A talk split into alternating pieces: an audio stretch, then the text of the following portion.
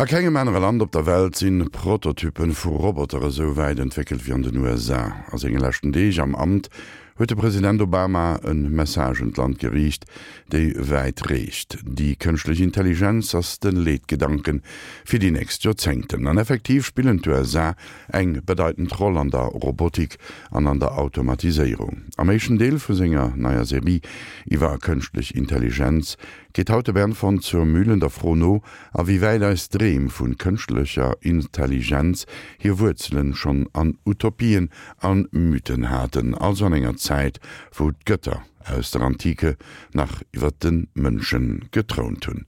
Der Bernd von zur Mühlen. Der heute zu Ende gegangene Präsidentschaftswahlkampf in den USA wird bei uns in Europa noch heftige Nachwirkungen haben. Wir werden wieder und wieder darüber diskutieren, warum die USA so ganz anders ist als Europa. Wir werden intensiver darüber nachdenken, warum gerade die USA so weit vorne ist, wenn es um den immer bedeutender werdenden Kosmos der Computertechnologien geht. Und wir müssen realisieren, dass die zukünftige Welt von Robotern und Maschinenmenschen gegenwärtig in den USA sehr rasch an Fahrt und Macht gewinnt. Wenn man genauer hinschaut, geht es um eine alte Geschichte, einen Menschheitsmythos. Wir wollen gottähnlich werden. Wir wollen selbst Schöpfung spielen. In der Milchstraße unserer Galaxie gibt es ungefähr 100 Milliarden Sterne, ebenfalls 100 Milliarden Neuronen in unserem Gehirn arbeiten sich an den Phänomenen ab, die wir sehr pauschal Denken und Fühlen nennen. Die alten Ägypter hielten das menschliche Gehirn für ein vollständig nutzloses Organ und balsamierten es nicht ein, wenn Pharaonen für das Jenseits präpariert wurden. Sie warfen es achtlos weg. Heute wissen wir, dass das Gehirn mit seinen knapp drei Pfund ziemlich leicht ist und nur zwei Prozent unserer Körpermasse ausmacht, aber ohne Zweifel, es ist das komplexeste Organ in unserem Universum. Und dieses menschliche Hirn soll nachgebaut werden, Schritt für Schritt, damit Maschinen möglich werden, die unserer Intelligenz ähneln oder sie ganz imitieren können. Wir sind im Jahrhundert der Roboter angekommen. Dabei ist es noch vollkommen unklar, ob sich roboterähnliche Maschinen wirklich durchsetzen werden. Die japanische Robotikindustrie geht davon aus, dass in knapp zehn Jahren, also 2025, die Industrie, die Heimroboter herstellt, ca. 50 Milliarden Dollar Umsatz machen wird. Seit Menschengedenken sind wir von mechanischen Wesen fasziniert. Mystiker, Utopisten, Erfinder, Mathematiker und Ingenieure. Sie alle haben an Konzepten, Geschichten und Träumen gearbeitet, Maschinen auszudenken, die handeln, reagieren und denken wie Menschen. Bereits 400 vor Christus beschrieb der griechische Mathematiker Archytas von Tarent einen mechanischen Vogel, der mit Dampfkraft angetrieben wird. In der römischen Mythologie stellte der Gott Vulkan eine mechanische Kammerzofe aus Gold her und ließ dreibeinige Tische sich aus eigener Kraft bewegen. 1495 entwarf das große Renaissance-Universalgenie Leonardo da Vinci auf dem Papier Ritterwesen, die sich aufrichten konnten, den Kopf und Kiefer bewegen und mit den Armen winken konnten. Manche Historiker glauben, dass dies der erste Entwurf eines menschenähnlichen Wesens sein könnte. Dem tschechischen Schriftsteller Karel Čapek verdanken wir dann endlich den Begriff Roboter. In seinem Bühnenstück RUR von 1920 beschreibt er eine Fabrik, in der Roboter für niedere Arbeiten gebaut werden, aber aus Fleisch und Blut. Die Roboter rebellieren schlussendlich gegen ihre menschlichen Herren und bringen sie um. Auch töten sie die Wissenschaftler, die wissen, wie man die Roboter baut, also sind sie selbst zum Aussterben verurteilt. Schlussendlich retten zwei besondere Roboter die Spezies, sie können sich fortpflanzen, Sie sind Roboter Adam und Roboter Eva. Irgendwann in der Kulturgeschichte des Menschen kam die Idee von der Unsterblichkeit auf, eingebettet in erste vage religiöse Ahnungen und Gefühle. Vielleicht war es die anfängliche Beschäftigung mit dem Jenseits, mit der Frage, was nach dem Tod ist.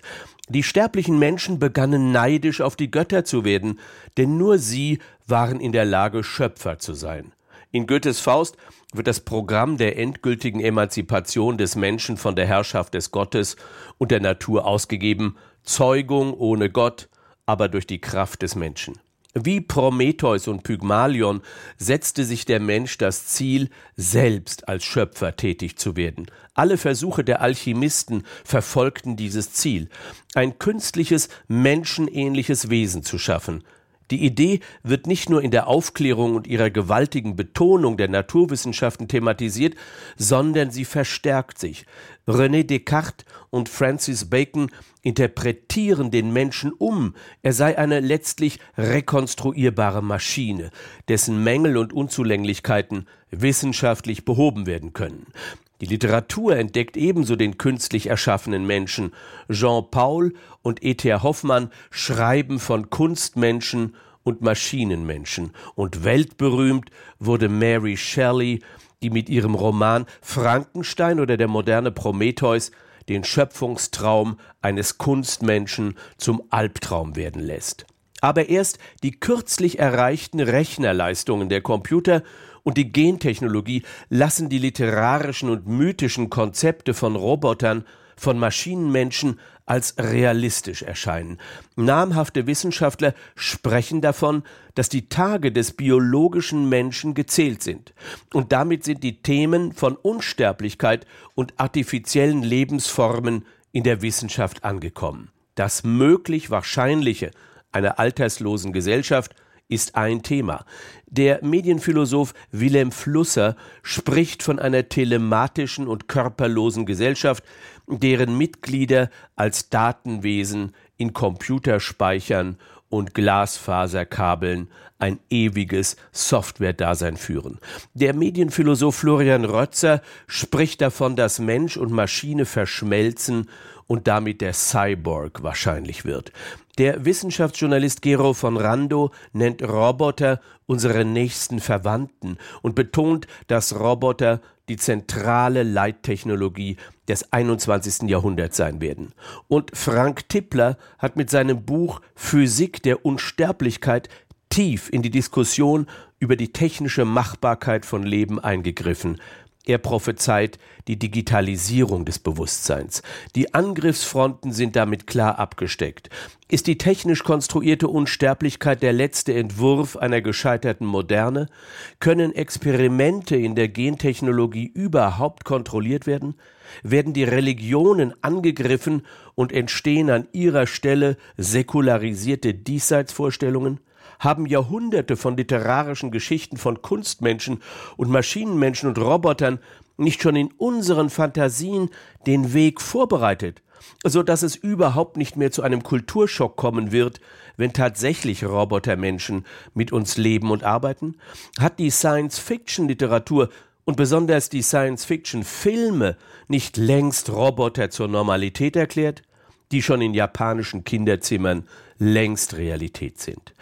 Schafft sich der Mensch ab, indem er sich im Maschinenmenschen neu aufleben lässt? Und werden internationale Konzerne mit neuen Genkonstrukten und Produkten Handel treiben? Der älteste menschheitsgeschichtliche Traum ist es, Gott gleich zu sein. Der technikabhängige Mensch hat sich heutzutage zum Ziel gesetzt, ja es ist die Schlüsselidee unseres Jahrhunderts, die Ähnlichkeit zwischen Mensch und Organismus so weit wie es technisch möglich ist, nach vorne zu treiben. Die modernen Technikmythen schieben alle Gefahren zur Seite, wie sie in den klassischen Mythen zum Ausdruck kamen. In der griechischen Erzählung von Daedalus und Ikarus konstruierte Daedalus ein Fluggerät, wie ein Vogel konnte man damit fliegen.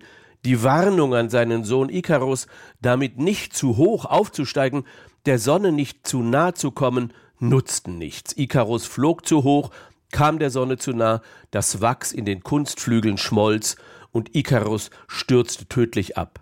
In der Maschine, so die Idee der Computerunsterblichkeit, vermag der Mensch letztendlich seinen eigenen physischen Tod zu überwinden. In dem Computersystem ist die Persönlichkeit des Menschen, sein Bewusstsein gespeichert, kopiert und mehrfach reproduziert. Der Physiker und ehemalige NASA-Wissenschaftler Robert Gastro formuliert das so. Ein neues Zeitalter des Lebens auf Siliziumbasis beginnt. Der Computer wird zur Erlösung des Menschen in einer Welt von erdrückender Komplexität.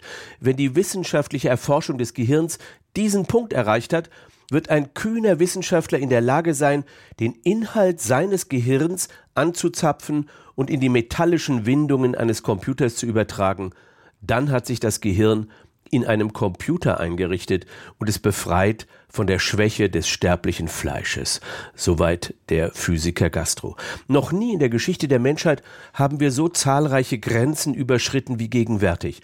Besonders die Entdeckungen in den Computerwissenschaften, der Gentechnologie und der Quantentheorie haben neue Industriezweige und Lebensweisen geschaffen. Der US-amerikanische Zukunftsforscher Michio Kaku formuliert, wir werden von passiven Beobachtern der Natur zu ihren aktiven Choreografen. Das Zeitalter des Entdeckens geht zu Ende, die Epoche der Beherrschung beginnt. In den USA liegen all die Wurzeln dieser Aktivitäten von der Verschmelzung von Mensch und Maschine. Für diese Transhumanisten ist der menschliche Körper durch seine biologische Herkunft und Beschränktheit nicht zukunftstauglich. Eine US-Elite die alle Naturwissenschaftler sind, arbeiten in den Top-Universitäten an der Roboterzukunft. Ihre Zukunftsentwürfe haben ihre Wurzeln in der amerikanischen Militärtechnik und gleichen einer neuen Heilslehre, wie sie auch im Vokabular der großen IT-Monopolisten Google, Facebook und Co. zu finden sind. Europa hat die alten Mythen geliefert, die Realisierung geschieht in den US-Laboren. Das Weiße Haus in den USA wird den Mythos einer zweiten Schöpfung durch die Computertechnologie weiter massiv fördern. Europa muss sich aufgeschlossen, vorurteilsfrei und machtvoll an der angelaufenen Menschheitsdebatte zu Robotern, Maschinenmenschen und künstlicher Intelligenz beteiligen. So oder so. Sonst verlieren wir wieder an Boden in der vierten industriellen Revolution.